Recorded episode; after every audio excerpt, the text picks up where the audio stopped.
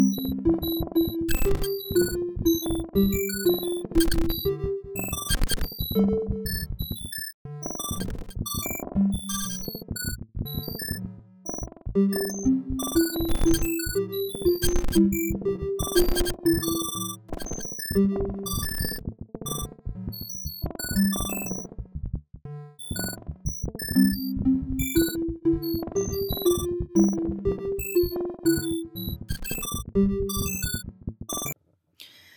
Hallo und herzlich willkommen zu Anarchie und Cello. Ich hoffe, euch geht's allen gut und ihr kommt halbwegs gesund durch den beginnenden Winter. Nachdem es seit kurzem ein neues Format hier bei Anarchie und Cello gibt, namens Contra, in dem die größten Vorurteile und Mythen rund um den Anarchismus reflektiert werden, dachte ich mir, dass ich mit der Textfolge schon ein bisschen auf die nächste Ausgabe von Contra hinweisen oder hinführen könnte. Wie findet ihr das? Und daher lesen wir heute gemeinsam Sind Anarchistinnen pazifistisch? von der Anarchist FAQ Editorial Collective und Radio Chiflada, das mittlerweile Störgeräusch Schwerin ist. Den Link zum Text findet ihr in der Beschreibung der Folge. Im Vorwort zum Text steht, dass der nachfolgende Text 2008 von Anarchism FAQ zusammengetragen wurde und vor allem ein grundlegendes anarchistisches Selbstverständnis zum Thema Gewalt wiedergibt, wie es auch in den Werken der klassischen Anarchistinnen formuliert ist. Es handelt sich also um einen aktuelleren Text, den ich in einer nächsten Folge mit Ausführungen eines klassischen Anarchisten ergänzen werde. Und ich denke, was ich mit dieser und den folgenden Folgen anregen möchte, ist, dass es keine einfache Lösung der Gewaltfrage gibt. Es ist ein hochkomplexes und letztlich auch philosophisches Thema. Und um eine wirklich profunde Position dazu einnehmen zu können, braucht es auch eine tiefgehende Auseinandersetzung damit und auch wirklich Zeit, sich Gedanken machen zu können. Und ich hoffe, dass dieser Text dazu beitragen kann. Also los geht's.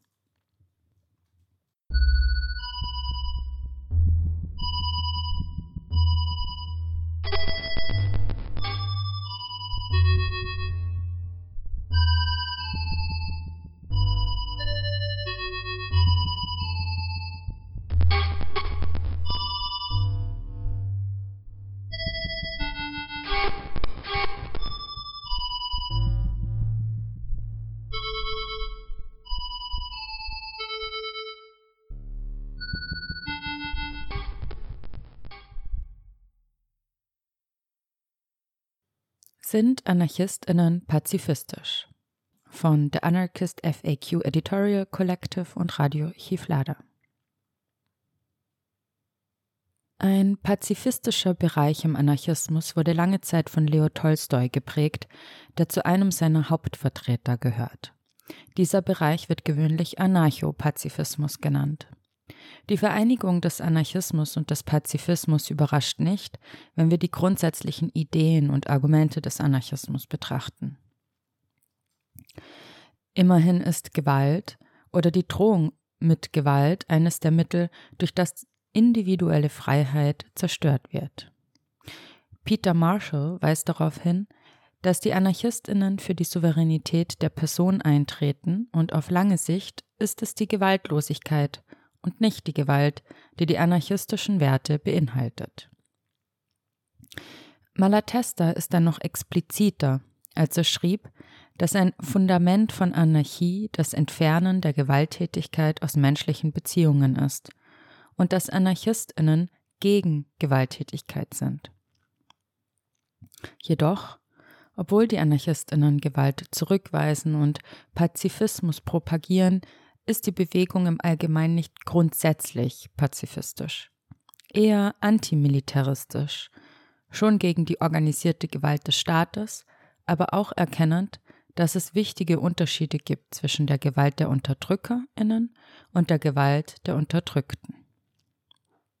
Das erklärt, warum die anarchistische Bewegung immer viel Zeit und Energie in den Widerstand gegen die Militärmaschine und die kapitalistischen Kriege gelegt hat indem sie zum Beispiel bewaffneten Widerstand unterstützte oder auch organisierte, wie zum Beispiel in der Machnov-Bewegung oder gegen die Faschisten während der Spanischen Revolution. In der Frage der grundsätzlichen Gewaltlosigkeit teilt sich die Bewegung grob zwischen den Individual- und sozialen Anarchistinnen.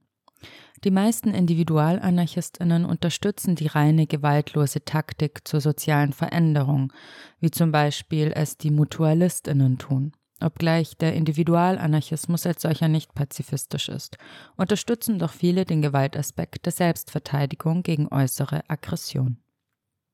Die meisten sozialen Anarchistinnen unterstützen ihrerseits den Gebrauch der revolutionären Gewalt und sind der Meinung, dass es schon physischer Kraft bedarf, sich der staatlichen und kapitalistischen Aggression zu widersetzen und die fest verwurzelte Herrschaft zu stürzen. Obwohl es ein Anarchosyndikalist war, Bart de Lucht, der den pazifistischen Klassiker Die Eroberung der Gewalt geschrieben hatte. Wie Malatesta es sagte, wir behaupten nicht, die Gewalt sei gut, wenn wir sie anwenden und schlecht, wenn andere sie gegen uns anwenden. Wir sagen, dass die Gewalt zu rechtfertigen ist, dass sie gut, moralisch und geboten ist, wenn sie für die eigene Verteidigung und die durch anderen gegen die Übergriffe der Gewalttätigen angewandt wird. Und dass ein Sklave immer in einem Zustand der Notwehr ist und damit ist seine Gewalt gegen den Chef, gegen die Unterdrückerinnen immer moralisch vertretbar. Außerdem betonen sie, um die Worte von Bakunin zu verwenden, dass die soziale Unterdrückung viel weniger von einzelnen Personen kommt, als vielmehr durch die Organisation von Dingen und sozialen Positionen. Diese Positionen und Dinge gilt es zu zerstören und nicht die Menschen, da das Ziel einer anarchistischen Revolution das Ende der privilegierten Klassen sein soll, nicht als Personen, wohl aber als Klasse. Tatsächlich ist die Gewaltfrage bei den meisten Anarchistinnen relativ unwichtig, weil sie sie nicht verherrlichen und daran denken, sie während jedes sozialen Kampfes oder revolutionärer Situation so gering zu halten wie möglich. Alle würden dem Pazifist und Anarchosyndikalist Bart Delikt zustimmen, der sagte, dass die Gewalt und der Krieg, welche die charakteristischen Merkmale der kapitalistischen Gesellschaft sind, nicht zur Befreiung des Individuums führt, die die historische Aufgabe der ausgebeuteten Klassen ist. Je größer die Gewalt, umso schwächer die Revolution, sogar dort, wo die Gewalt gezielt in den Dienst der Revolution gestellt wurde. Ähnlich würden alle Anarchistinnen mit Delikt mit der Absurdität des bürgerlichen Pazifismus übereinstimmen, um ein Kapitel seines Buches zu erwähnen. Für Delikt und alle Anarchistinnen ist Gewalt dem kapitalistischen System inne, und jeder Versuch, den Kapitalismus zu pazifizieren, ist zum Misserfolg verdammt. Das liegt daran, dass zum einen Krieg häufig ein mit anderen Mitteln geführter wirtschaftlicher Wettbewerb ist. So führen Nationen Kriege, wenn sie einer Wirtschaftskrise gegenüberstehen, den sie im täglichen ökonomischen Wettbewerb nicht abwenden können, und um so vom Konflikt wegzukommen. Andererseits ist Gewalt in der modernen Gesellschaft unentbehrlich weil ohne sie die herrschende Klasse völlig unfähig ist, ihre privilegierte Position hinsichtlich der ausgebeuteten Massen im jeweiligen Land aufrechtzuerhalten. Die Armee wird in erster Linie dazu verwendet, die Arbeiterinnen zu unterdrücken, wenn sie aufbegehren, so Barth Delikt.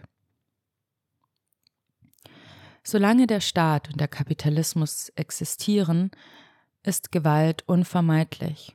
Und deshalb so die Anarchopazifistinnen, muss der konsequente Pazifist oder die konsequente Pazifistin Anarchistin sein, wie die konsequente Anarchistin eine Pazifistin sein muss. Für diejenigen Anarchistinnen, die keine Pazifistinnen sind, wird die Gewalt als ein unvermeidbares und unglückliches Ergebnis der Unterdrückung und Ausbeutung gesehen sowie als das einzige Mittel, mit dem die privilegierten Massen auf ihre Macht und Reichtum verzichten. Diese Autoritäten geben selten ihre Macht auf und müssen dazu gezwungen werden. Daher die Notwendigkeit der sogenannten Übergangsgewalt um mit der viel größeren und dauerhaften Gewalt Schluss zu machen, die die Mehrheit der Menschen in der Knechtschaft behält, so Malatesta. Indem sich auf das Problem Gewalt oder Gewaltlosigkeit konzentriert wird, wird das echte Problem ignoriert, nämlich wie verändern wir die Gesellschaft zum Besseren. Nach Alexander Bergmann verwechseln die Anarchopazifistinnen dieses Problem ähnlich denjenigen, die denken, dass es dasselbe ist, als wenn sie das Aufkrempeln der Ärmel für eine Arbeit, die sie ausführen wollen, schon als Arbeit ansehen. Im Gegenteil, die Kampfphrase ist mit dem Aufkrempeln der Ärmel zu vergleichen. Die wahre, eigentliche Aufgabe stellt sich erst dann. Und in der Tat, die meisten sozialen Kämpfe und Revolutionen beginnen relativ friedlich, mit Streiks, Besetzungen und so weiter, und arten nur dann in Gewalt aus, wenn die Mächtigen ihre Position zu halten versuchen. Wie schon bemerkt, sind alle Anarchistinnen Antimilitaristinnen und widersetzen sich sowohl der Militärmaschinerie als auch den etatistischen kapitalistischen Kriegen von einigen Ausnahmen abgesehen, die zum Beispiel die antifaschistische kapitalistische Seite gegen den deutschen Faschismus als kleineres Übel ansahen. Die gegen die Kriegsmaschinerie gerichtete Botschaft der Anarchistinnen und Anarchosyndikalstinnen wurde durch die Syndikalistinnen und Anarchistinnen in Großbritannien und Nordamerika bereits lange vor Beginn des Ersten Weltkriegs propagiert, indem diese ein Flugblatt der französischen CGT neu auflegten, mit dem sie die Soldaten dazu aufriefen, den Anordnungen nicht Folge zu leisten und ihre streikenden Arbeitskollegen zu unterdrücken. Emma Goldman und Alexander Bergmann wurden verhaftet und aus den USA deportiert, weil sie 1917 eine Liga gegen die Wehrpflicht organisiert hatten, während viele Anarchistinnen in Europa eingesperrt wurden, die sich weigerten, sich den Armeen in den beiden Weltkriegen anzuschließen. Die anarchosyndikalistisch beeinflusste IWW wurde durch eine rücksichtslose Welle der Repression durch die Regierung gegen ihre Organisation und ihre Antikriegsbotschaften, die sie an die mächtigen, den Krieg verherrlichenden Eliten geschickt hatte, fast zerquetscht. In jüngerer Zeit sind Anarchistinnen, einschließlich Leute wie Noam Chomsky und Paul Goodman, in der Friedensbewegung aktiv und leisten energisch Widerstand gegen die Einberufung in die Armee, wo diese noch bestehen. Anarchistinnen nahmen aktiv an dem Widerstand gegen solche Kriege wie in Vietnam, die Falklandinseln oder die Golfkriege von 1991 und 2003 teil. Und es war während des Golfkrieges 1991, als viele Anarchistinnen unter dem Motto Kein Krieg, aber Klassenkampf dagegen protestierten. Erscheint ihnen doch Kriege als miese Folge jedes Klassensystems, in dem die Unterdrückten der verschiedenen Länder sich gegenseitig umbringen, zum Nutzen der Macht und Gewinne ihrer jeweiligen Unterdrückerinnen. Anstatt nun an diesen organisierten Schlachten teilzunehmen, fordern die Anarchistinnen die Arbeiterinnen auf, um ihre eigenen Interessen, nicht die ihrer Herren zu kämpfen.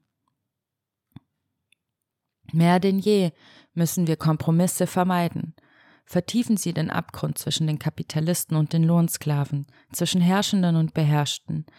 Predigen Sie die Expropriation des Eigentums und die Zerstörung der Staaten, wie auch die Mittel zur Brüderlichkeit zwischen den Völkern und Gerechtigkeit und Frieden für alle.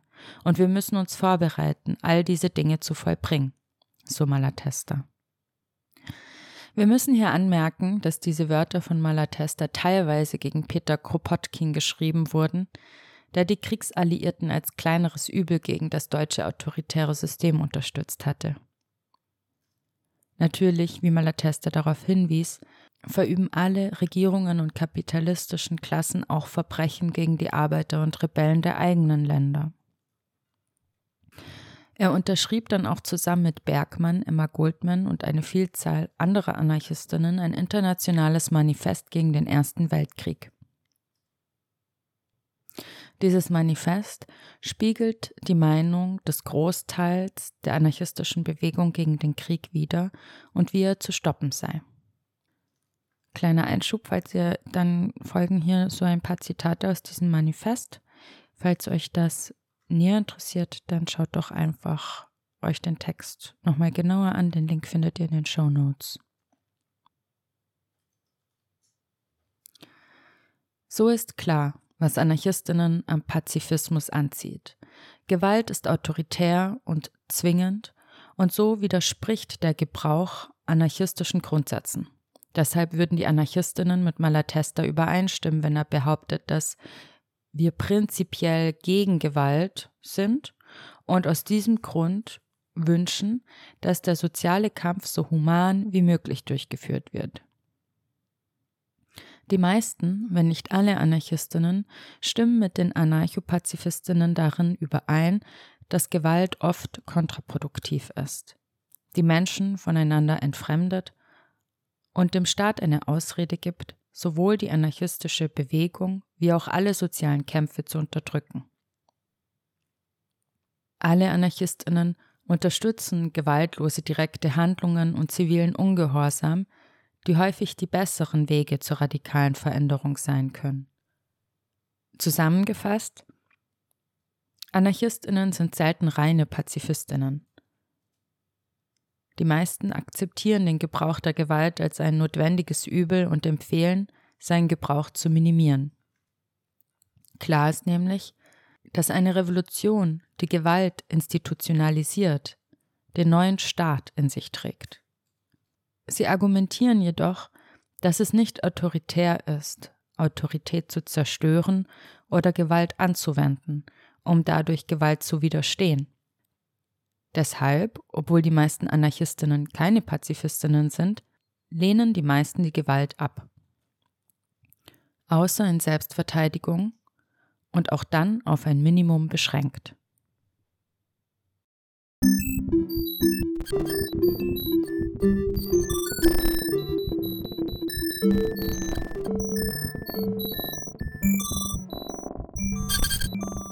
Thank